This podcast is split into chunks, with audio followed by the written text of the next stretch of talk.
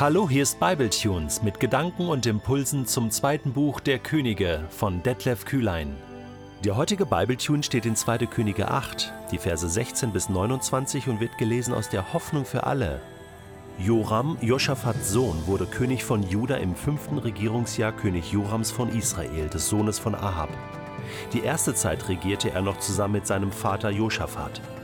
Joram wurde mit 32 Jahren König und regierte acht Jahre in Jerusalem.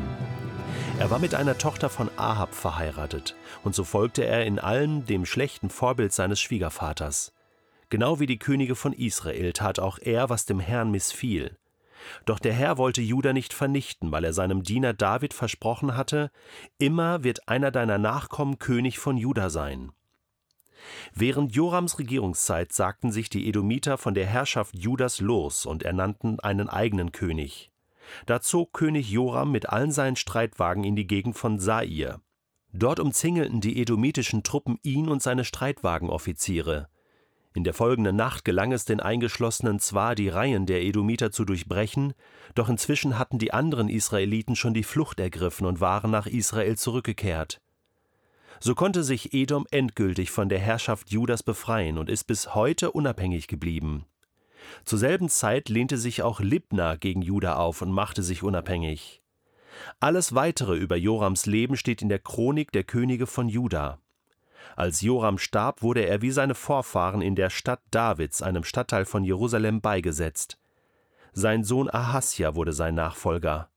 Ahasja, der Sohn Jorams von Juda, wurde König von Juda im zwölften Regierungsjahr König Jorams von Israel, des Sohnes Ahabs. Seine Mutter hieß Atalja und war eine Enkelin von Omri, dem früheren König von Israel. Ahasja wurde mit 22 Jahren König und regierte ein Jahr in Jerusalem. Wie Ahab und seine Familie tat auch er, was dem Herrn missfiel, denn er war mit dem israelitischen Königshaus verschwägert und diente den Götzen genau wie seine Verwandten. Ahasja zog mit Joram, dem Sohn von Ahab, in den Krieg gegen König Hazael von Syrien.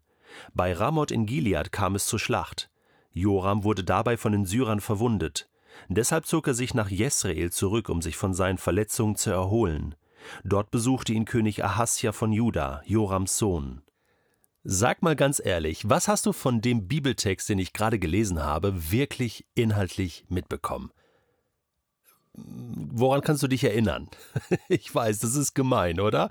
Ich weiß nicht, ob du den Podcast jetzt früh am Morgen hörst oder am späten Abend, kurz vorm Einschlafen äh, oder mitten in der Nacht vielleicht bist du wach geworden und jetzt hast du 14 Verse aus dem zweiten Buch Könige, Kapitel 8 gehört.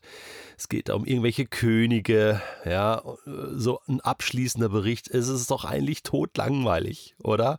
Auch das noch. Aber du weißt da, ich lasse keinen Bibeltext aus. Über alles werden wir sprechen und dieser Bibeltext gehört auch dazu. Ähm, und, und das ist Geschichte. Das ist genau das, was passiert ist und Gott ist auch in diesen alltäglichen Geschichten irgendwo drin. Ich helfe dir natürlich mit dem heutigen Podcast und versuche es ein bisschen zusammenzufassen und nochmal zu wiederholen. Ich weiß, es ist gemein, ha? dich so zu fragen, was hast du von dem Bibeltext dir wirklich gemerkt? Aber mir geht es auch manchmal so, dass ich nur so mit halbem Ohr zuhöre. Aber deswegen machen wir das ja, dass wir jetzt nochmal kurz reingehen und so ein paar wichtige Gedanken uns anschauen. Also es geht hier um Joram, vor allen Dingen seine Regierungszeit. Es gibt immer abschließende Berichte.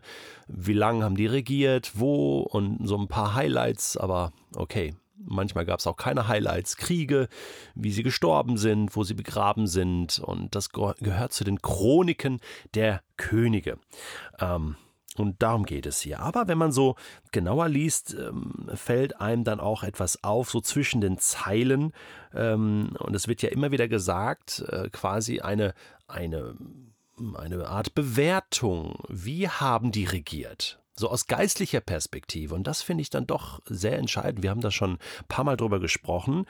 Ähm, und das heißt hier bei Joram, er tat, was dem Herrn missfiel. Ja, man hat sich so dran gewöhnt, oder? Er tat, was dem Herrn missfiel. Ja, ist halt so. Wieder ein schlechter König. Ja, und der andere auch, Ahasja, tat, was dem Herrn missfiel. Warum?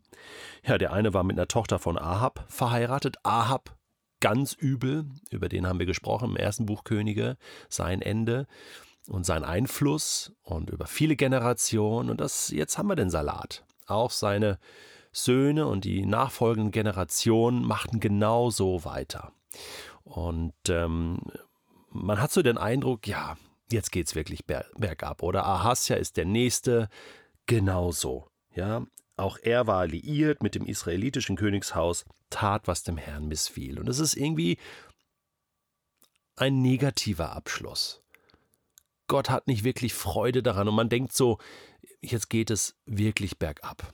Für mich ist ein Vers hier mittendrin mal wieder so ein Lichtblick, oder?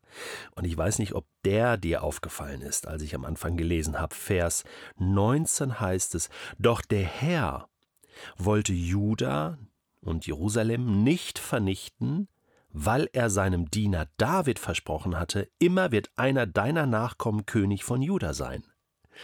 Weißt du, Gottes Gnade und Barmherzigkeit ist eben doch größer und er hat den längeren Atem.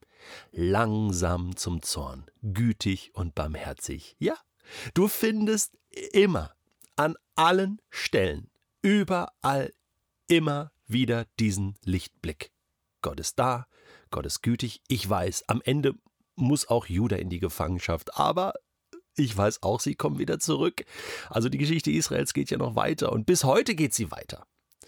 Verstehst du, die Gnade Gottes hört nicht auf. Warum? Ja, ich habe meinem Diener David was versprochen. Verstehst du, David ist größer als Ahab. Hier ist mehr. David ist mehr als Ahab. Gott ist größer. Und David, das ist auch Jesus im Neuen Testament, der Sohn Davids. Gott hat den längeren Atem. Er hat die längere Perspektive. Und natürlich gibt es Zeiten, da macht der Feind seine Siegesrunden. Da geht es auch mal bergab. Da geht es Menschen schlecht. Und ich sag dir, Kapitel 8, zweite Buch Könige schließt jetzt hier ab, negativ. Und Kapitel 9, da kommen wir dann bald hin, wird aufgeräumt. Da bricht dann erstmal nochmal eine neue Zeit in Israel an. Gott lässt sein Volk nicht fallen. Nein, nein, er hat es erwählt, er hält treu zu ihm. Auch wenn sie untreu sind, ist doch Gottes Treue da, so wie Johannes in seinem Brief schreibt. Das ermutigt mich sehr. Gott hält seine Versprechen und vielleicht hast du ja jetzt gut zugehört und gedacht, Mensch, das ist doch eine wichtige Information. Danke, Herr dass du treu bist.